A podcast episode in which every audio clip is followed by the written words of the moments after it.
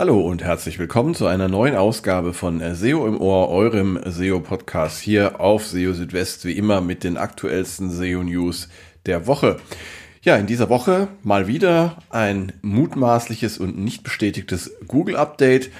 Was es damit auf sich hat, darauf gehen wir in dieser Ausgabe ein. Außerdem auch noch eine Info zum Thema KI-Content und ChatGPT. Da hat nämlich ein Test gezeigt, dass äh, sogenannte Humanizer, also Tools, mit denen Texte dann äh, so umgestaltet werden sollen, dass sie menschlicher wirken, ähm, dass, äh, dass diese Humanizer nicht äh, wirklich funktionieren und ähm, dass Texte also dann auch nach wie vor als äh, KI-Content erkannt werden können. Außerdem gibt es laut Google keine Formel für die perfekte Seite. Google prüft Autorenangaben laut eigener Aussage nicht und verwendet sie auch nicht für die Rankings. Und das Tool zum Begrenzen der Crawl-Frequenz ähm, ist seit dem 8. Januar Geschichte. All das in dieser Ausgabe von SEO im Ohr. Schön, dass ihr dabei seid. Ja, und fangen wir gleich mal an mit dem äh, nächsten mutmaßlichen Google-Update. Und äh, dieses Mal ist das äh, mutmaßliche Update so um den 6. Januar herum gestartet. Seitdem gibt es nämlich wieder verstärkte Bewegungen auf den Suchergebnisseiten in Form von geänderten Rankings und geänderten Suche-Traffics. Und ja, wie immer habe ich dann eben verschiedene Ranking-Tracker mir angeschaut und die Bewegungen äh, mir angesehen. Und äh, zum Beispiel bei SimilarWeb oder auch bei SEMrush Sensor kann man das relativ gut erkennen, dass da wieder so ein so eine äh, ja, äh, Spitzenbewegung und ein, eine Auftürmung von Dynamik passiert. Ich schaue dann ja auch immer gerne ins Webmaster World Forum und gucke auch hier, was da sich so tut und äh, ja, bin da auch auf verschiedene Meldungen wiederum gestoßen, die auf ein mögliches Google Update schließen lassen. Aber man darf natürlich nicht äh, vorschnell immer von einem Google Update ausgehen. Man muss natürlich auch die äh, zeitlichen Aspekte und die Saisonalität einbeziehen. Und äh, es ist ja nun mal so, wir hatten ja schon äh, rund um den Jahreswechsel ein äh, mutmaßliches Google-Update beziehungsweise verstärkte Dynamik auf den Suchergebnisseiten, jetzt zum 6. Januar wieder. Und das Ganze passt natürlich auch ziemlich gut zu ja, äh, saisonalen Änderungen. Das heißt also, wir haben ähm, um die Jahres, äh, um den Jahreswechsel herum haben wir eine ruhige Zeit mit vielen Feiertagen. Und ähm, dann äh, zum 6. Januar oder nach dem 6. Januar beginnt ja für die meisten dann wieder der normale Arbeitsalltag. Und das Ganze kann sich natürlich auch so ein bisschen auswirken auf das Sucheverhalten. Und wie man in der Vergangenheit auch schon immer mal wieder beobachten konnte, kann sich natürlich auch das Sucheverhalten auf die Rankings und auf die Ausspielung der Suchergebnisse auswirken. Das heißt also, dass es gar nicht notwendigerweise jetzt ein größeres Google-Update sein muss, was hier für die Veränderung verantwortlich ist, sondern dass es tatsächlich das geänderte Sucheverhalten ist, das sich ja eben äh, zwischen den Jahren, wie man so schön sagt, ähm, geändert hat und dann eben wieder zum 6. Januar. Und von daher äh, muss es, wie gesagt, kein äh, Google-Update sein, was dahinter steckt. Nichtsdestotrotz ähm, gab es größere Dynamik auf den Suchergebnisseiten, unabhängig davon, welche Ursache das nun hatte. Und von daher würde ich euch einfach mal empfehlen, mal eure Rankings anzuschauen, ob sich da irgendwas geändert hat in diesem Zeitraum. Genau, also das dazu. Dann die nächste Meldung ähm, betrifft ja auch wieder Google, beziehungsweise eine Aussage von Google. Und zwar dieses Mal geht es darum, ähm, ja, kann man die perfekte Seite erstellen. Und ähm, John Müller hatte ja schon vor einigen Tagen erklärt, dass SEO niemals perfekt sein kann, weil sich die Dinge stets weiterentwickeln. Und in die gleiche Richtung zielt jetzt auch eine aktuelle Aussage von Danny Sullivan, alias Google Search Liaison. Er schrieb auf Twitter, die Formel für die perfekte Seite gäbe es nicht. Das habe ähm, sogar schon gegolten, bevor Google so bekannt war wie heute.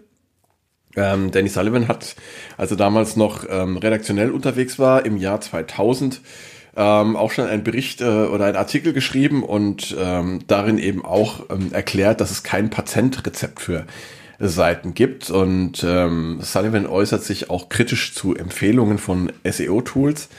Ähm, er schreibt, äh, dass zum Beispiel manche Tools, die empfehlen, dass eine Seite eine bestimmte Anzahl von Wörtern zum Beispiel umfassen sollte oder auf eine bestimmte Art äh, konstruiert sein sollen, ähm, dass solche Tools eben ja äh, auch eher irreführend sind. Und das gilt also allgemein für Rat von dritter Seite, auch für Newsartikel, ähm, die eben keine Top-Ranks garantieren. Denn solche Vorhersagen und Ratschläge basieren halt oftmals auf Durchschnittswerten. Und dabei wird oft übersehen, dass komplett unterschiedliche und einzigartige Seiten in der Suche erfolgreich sein können. Und ähm, der wichtigste Rat äh, laut Danny Sullivan ist, sich auf die Leser zu konzentrieren und für hilfreiche Inhalte zu sorgen. Und wenn es für die Leser zum Beispiel sinnvoll sei, Angaben äh, zu den Autoren zu machen, dann sollte man diese Informationen für sie bereitstellen, aber eben nicht nur, weil man gehört habe, dass so etwas zu besseren Rankings in Google führt. Und das sei nicht der Fall, das hat der Sullivan auch kurz vorher schon mitgeteilt. Also Google prüft Autorenangaben nicht und äh, sie führen auch nicht zu besseren Rankings, hat er zumindest gesagt. Und man sollte also nicht einfach den Empfehlungen von irgendwelchen SEO-Tools vertrauen und auch nicht einfach Dinge von anderen Seiten übernehmen, die gut in Google ranken. Manchmal kann der Schlüssel zum SEO-Erfolg für eine Seite nämlich darin bestehen, etwas komplett anders zu machen als die anderen. Genau, und äh, Stichwort Autorenangaben. Ähm, ich hatte es ja gerade schon mal ähm, anklingen lassen. Ähm, das ist nämlich auch etwas, was Danny Sullivan in dieser Woche erklärt hat, nämlich dass Google Autorenangaben auf Websites nicht prüft und sie auch nicht für Rankings verwendet, beziehungsweise es bringt euch keine besseren Rankings, wenn ihr Autorenangaben macht. Und dabei gehört es doch inzwischen zum guten Ton, Beiträge auf Blogs und Websites mit Autorenangaben zu versehen. Und dahinter steckt das äh, Stichwort EEAT. Das ist ein äh, Begriff aus den äh, Google-Richtlinien für Qualitätsprüfer, habt ihr bestimmt schon mal gehört. Und EEAT steht für Experience, Expertise, Authoritativeness und Trustworthiness. Und äh, damit wird sozusagen der Erfahrungshintergrund äh, einer Website dargestellt und auch die, ihre Vertrauenswürdigkeit. Ähm, zwar gibt es laut Google keine zusammenfassende EAT-Bewertung, aber zumindest stehen damit einige Empfehlungen zu Best Practices in Verbindung, ähm, die in den Google-Richtlinien für Qualitätsprüfer erwähnt sind. Und zu ihnen gehört auch die Nennung von Autorinnen und Autoren. Und auch in der Checkliste für Helpful Content empfiehlt Google die Nennung von Autoren. Äh, und zwar dort, wo dies von diesen, äh, wo dies von den Seitenbesuchern erwartet wird.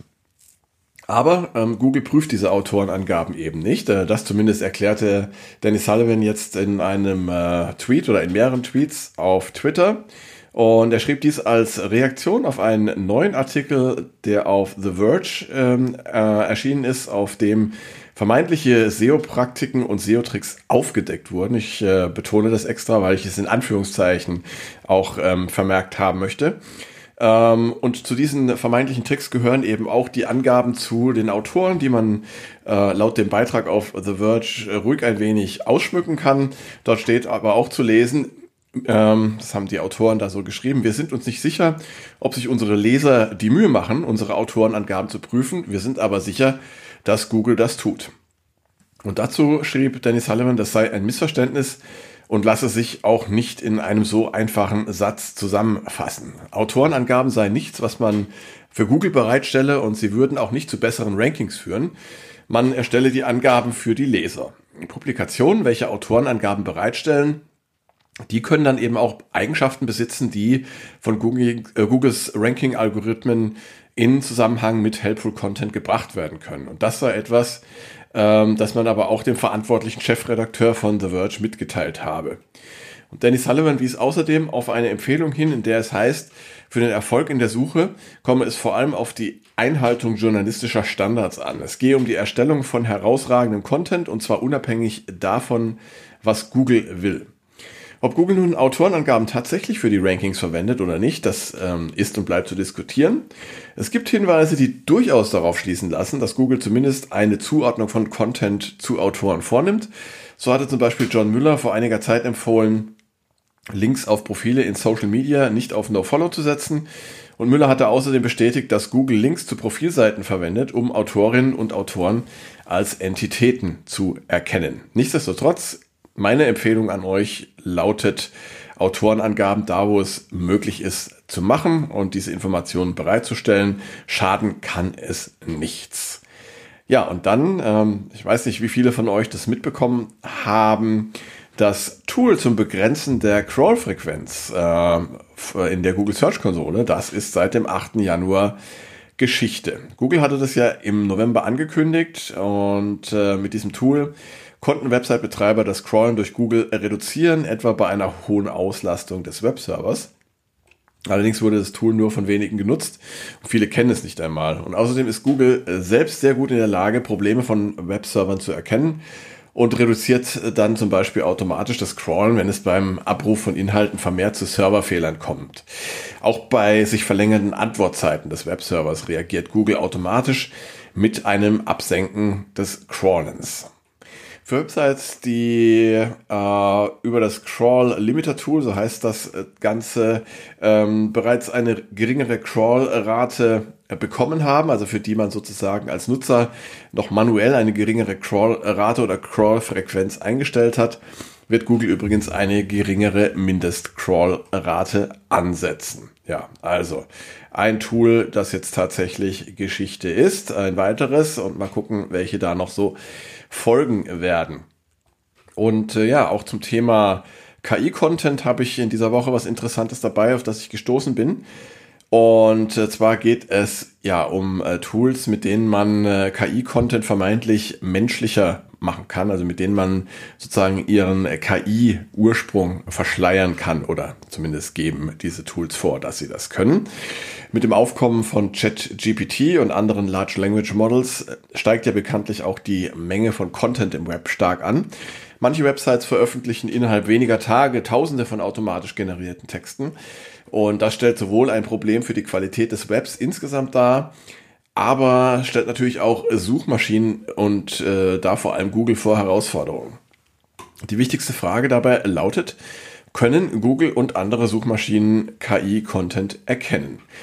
Und äh, um KI-Content menschlicher erscheinen zu lassen und den wahren Ursprung der Inhalte zu verschleiern, da gibt es sogenannte Humanizer. Ähm, dabei handelt es sich um spezielle Modelle, die Texte umschreiben sollen, damit sie typische KI-Eigenschaften verlieren. Und in dem neuen Chat-GPT Store gibt es inzwischen zahlreiche solcher, solcher Humanizer. Doch was bringen diese Tools wirklich? Ähm, dazu gab es jetzt kürzlich einen Test von Originality.ai. Das ist ja ein Tool, mit dem ihr eben die Herkunft von Inhalten prüfen könnt und schauen könnt, ob die Inhalte von KI stammen oder nicht. Und in diesem Te Test hat sich gezeigt, dass zumindest für die ausgewählten Beispiele keine deutliche Veränderung äh, der Erkennung erk äh, erkannt oder äh, äh, ja erkannt wurde. Ähm, die Prüfung erfolgte jeweils mit Hilfe von äh, dem Tool Originality.ai und als Humanizer wurden Humanize AI und Humanizer Pro äh, getestet. Und das Ergebnis war, ähm, die zuvor per Chat-GPT erstellten Texte wurden von Originality.ai vor der Überarbeitung durch die Humanizer GPTs mit jeweils 100% als KI-Content bewertet oder erkannt. Und nach der Überarbeitung waren es mit einer Ausnahme, die es bei Humanize AI gab. Ähm, da war die Wahrscheinlichkeit auf KI-Content nur mit 97% angegeben.